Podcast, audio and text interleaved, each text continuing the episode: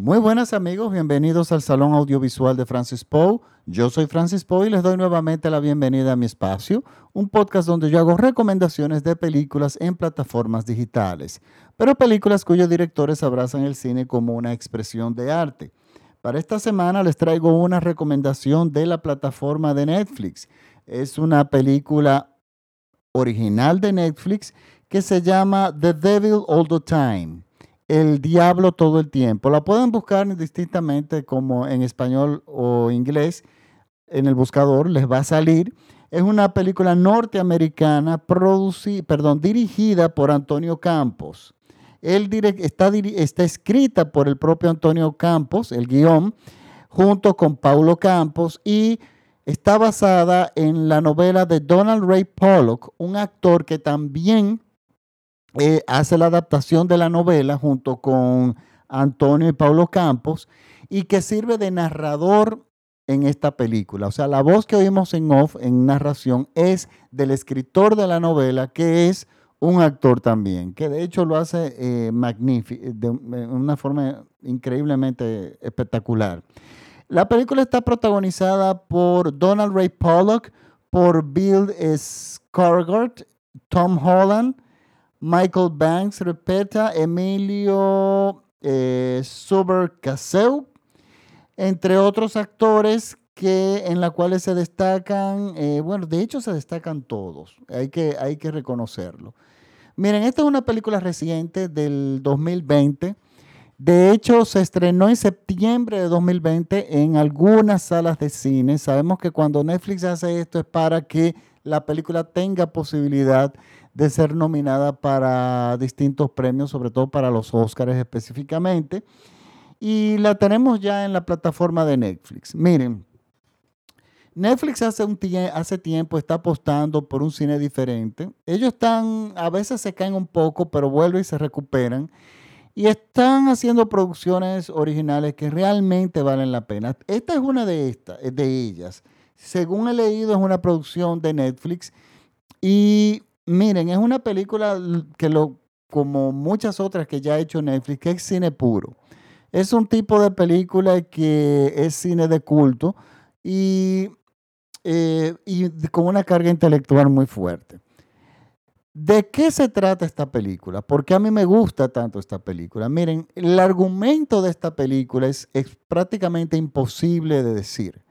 Porque es una película que dura dos horas y 18 minutos, es una película larga que tiene mucha información, tiene muchos giros, tiene muchas tramas secundarias, tiene muchísimos actores y todos se destacan en su momento.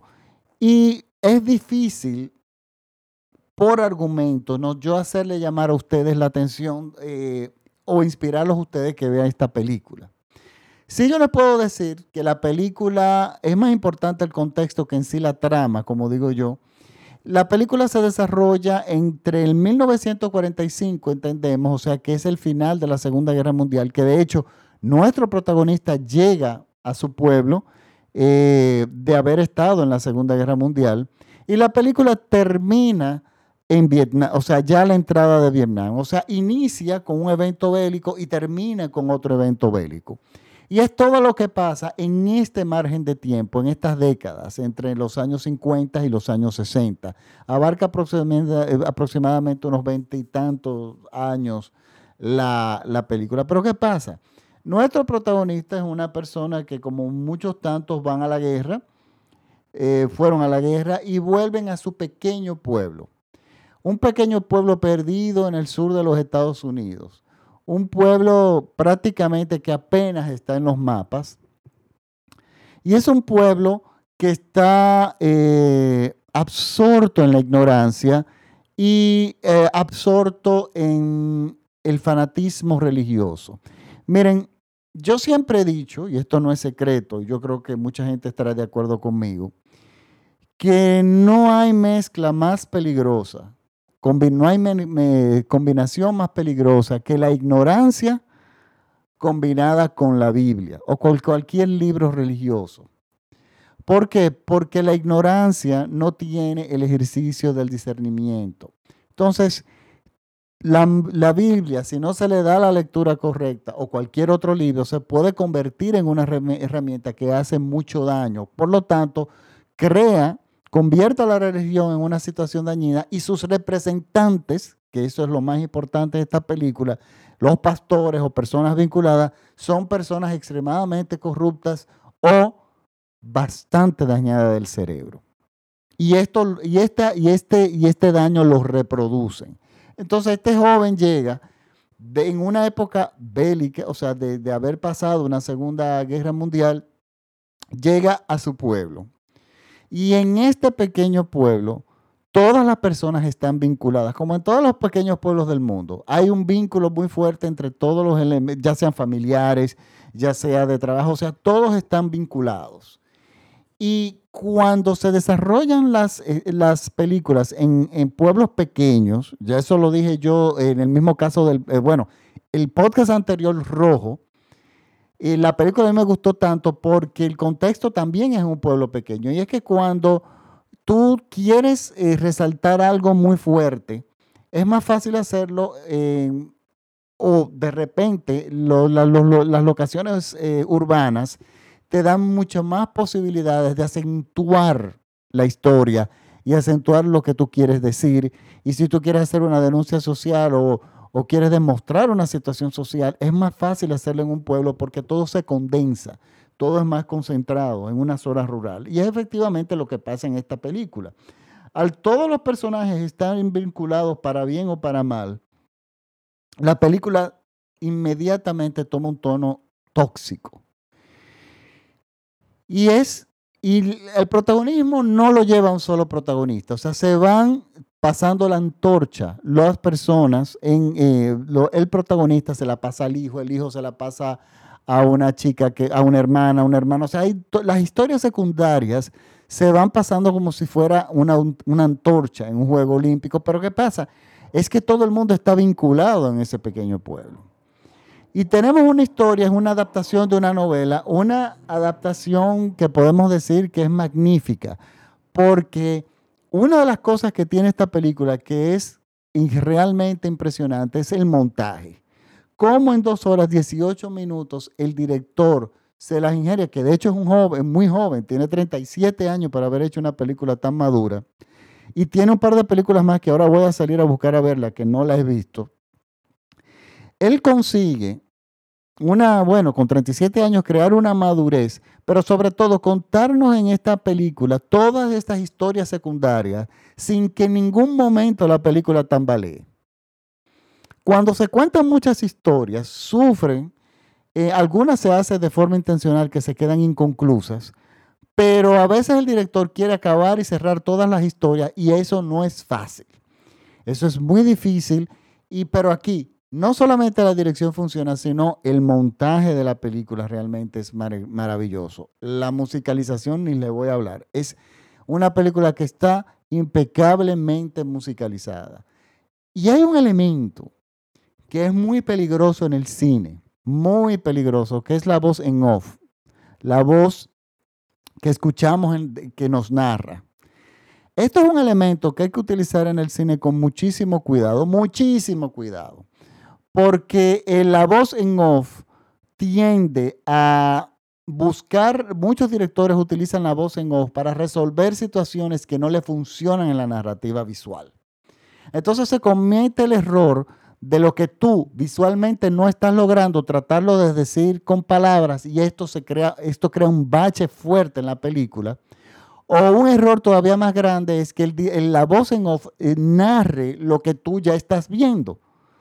Entonces, el equilibrio de la voz en off es muy delicado y hay que saber cómo se debe usar. Señores, en esta película se utiliza de una forma magnífica, magnífica, una cosa impresionante. Miren, es una película, el argumento yo no se los quiero decir. Miren, hay corrupción, hay fanatismo religioso, hay abuso de figuras, o sea, de el abuso de un pastor, su poder, tanto eh, desde el punto de vista religioso como de figura líder, el abuso de esta persona con chicas que no tienen, que son vulnerables, eh, chicas que no tienen mucha información y que para ellas y, o, o, están, no han ido a la escuela. Vemos que, que están totalmente arropadas por, eh, por esta, este manto religioso que raya en superstición. Entonces, vemos una, esta película, lo importante es las historias que nos narran en, esta, en este contexto tan tóxico. Es una película que cada imagen tiene un significado. Los momentos finales de la película, yo creo que los 10 minutos finales de la película, realmente son admirables.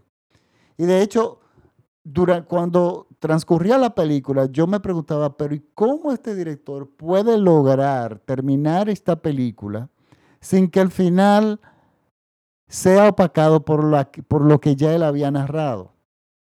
Porque él tiene secuencias que realmente son magníficas en la película, pero no solamente me... Él tenía eso muy bien planeado, las, o sea, lo logra en una forma genial, espectacular.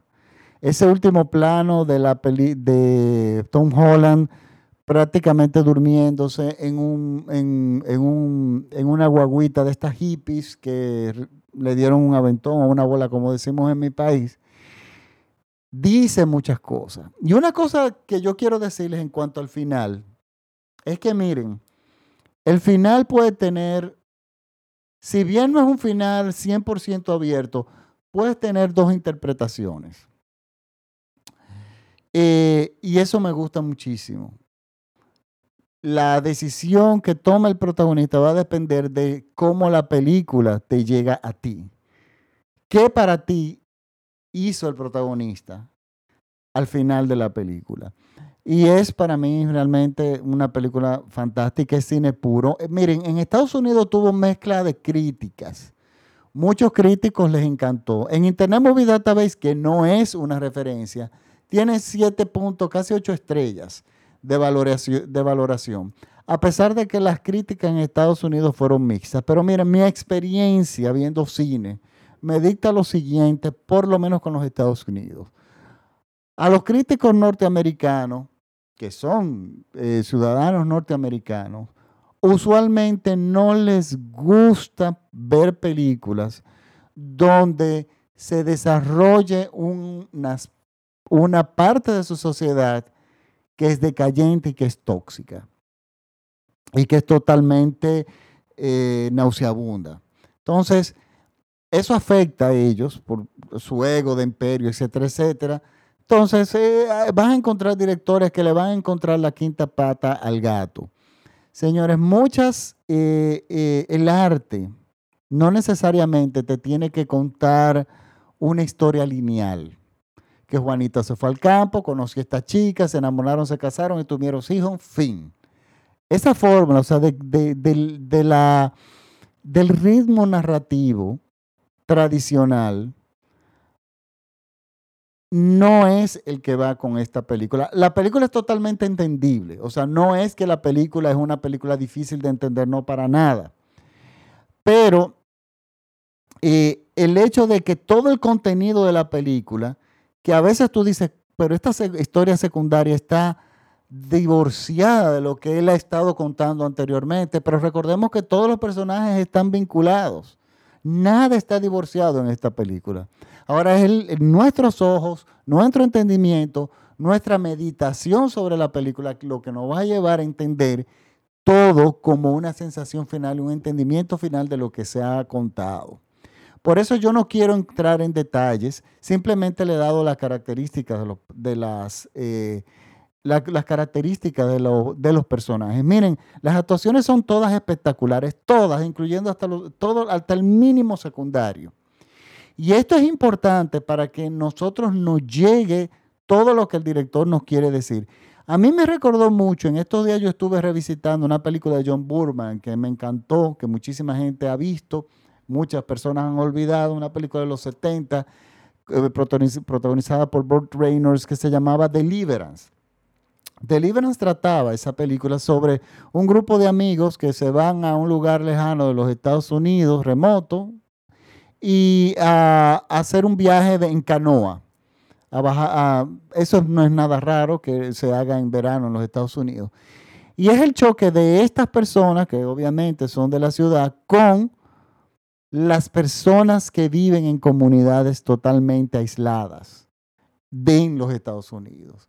Y si bien en esta película los personajes no están totalmente aislados, sí están aislados, entendemos que del conocimiento, de la información, y están arropados en una forma bien tóxica de existencia. Señores, esta película es interesantísima, yo realmente se la recomiendo y está ahí. Yo estoy seguro de que va a ser nominada, se lo estoy seguro, estoy seguro que va a tener muchas nominaciones a premios importantes. Eh, si bien quizá no le dan, es una película de repente demasiado fuerte para que le den premios a mejor película o la nominen a mejor película, sí las actuaciones son eh, realmente eh, considerables, todas, para que ustedes vean que en el cine no hay un papel pequeño. Todos los personajes secundarios en esta película, que de hecho son más que los tienen más protagonismo que hasta los propios principales, porque como hay tantas historias secundarias, o sea, tantas historias paralelas, cada personaje secundario, aunque es secundario, está solo usualmente en la pantalla, o sea, cuenta su propia historia. Y eso le da poder narrativo y, por supuesto, y un gran poder, eh, posibilidades de, entregar grandes actuaciones. Por lo tanto, yo no diría que ni siquiera hay, eh, eh, un protagonismo secundario, sino que todos se destacan al mismo nivel. Y eso es, señores, también un gran trabajo de edición y sobre todo también del, guion, que estoy segurísimo que va a ser premiado, porque es que no hay duda alguna de que, de que el virtuosismo de esta película no se ha reconocido. Un detalle, yo quisiera darle el crédito al director de fotografía. Eh, bueno, no lo tengo aquí, ya se lo daré en determinado momento, pero yo quiero que ustedes también le pongan atención a la música de la película.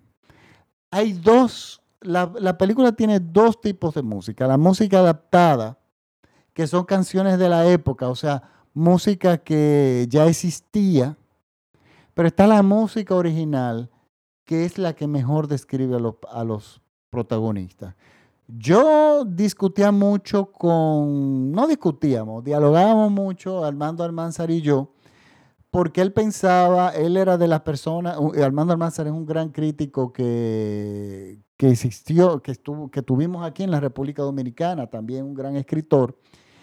Y él era, le gustaba mucho también la banda sonora del cine. Y él me decía que él consideraba que una gran banda sonora es la que no es percibida por el público, sino que te funciona de, en una en forma en el subconsciente, pero no tienes conciencia de la música.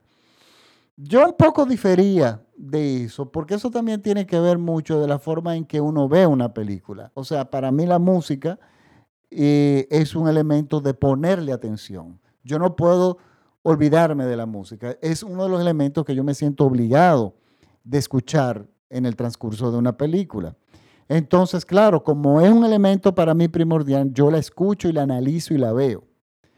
Y, eh, la escucho, o sea, y noto su presencia. Sin embargo, Armando Almanzar, él decía que si la música, eh, que, o sea, que la música debería más ayudar a la película que cualquier otra cosa y que no, debe funcionar de tal forma que el espectador no tenga conciencia de que está pasando. Yo tampoco voy a decir que él está equivocado, porque déjeme decirle una cosa, en esta película esa, la música funciona de esa forma. Si usted no es una persona que le pone atención a la música del en el cine, la música apenas se va, la va a recordar, pero le funciona. Entonces, en este, en este momento yo le tengo que dar crédito a Armando Almanzar. Ahora, pasa lo siguiente, si tú te pones a analizar la música, es muy interesante.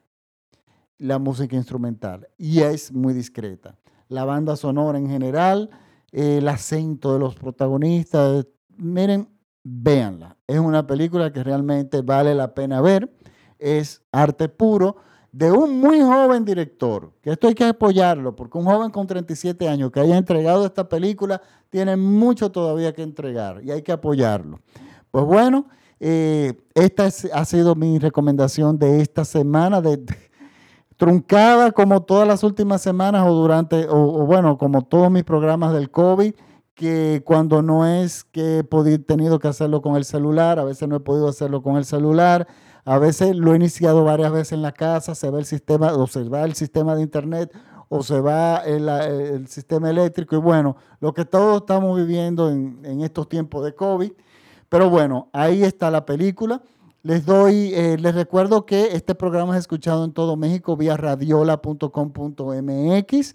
Ahí pueden escuchar mis podcasts, pero también recuerden que mis podcasts los pueden eh, descargar y escuchar gratuitamente desde Spotify, de iTunes, desde iTunes Music eh, y en todas prácticamente todas las plataformas digitales. Ustedes escriben en Google el Salón Audiovisual de Francis Poe y ahí le van a salir mis podcasts donde yo me especializo en recomendar películas en plataformas digitales. Ya hay alrededor de casi cuatro años de películas recomendadas, o sea que ustedes pueden desde ya, eh, perdón, pueden recomendar mis podcasts a, sus amigos y eh, que les guste el buen cine. Pues bueno, eh, nada, me despido hasta la próxima semana. Y recuerden que esta película que se llama El Diablo todo el tiempo, The, the Devil All the Time, está disponible en la plataforma de Netflix. Eh, por favor, si les gusta mi podcast, compártanlo con sus amigos. Y en mi página de Facebook pueden visitarme y hacerme comentarios, que muchos lo hacen, sobre el podcast y sobre, sobre la película. ¿Qué les pareció?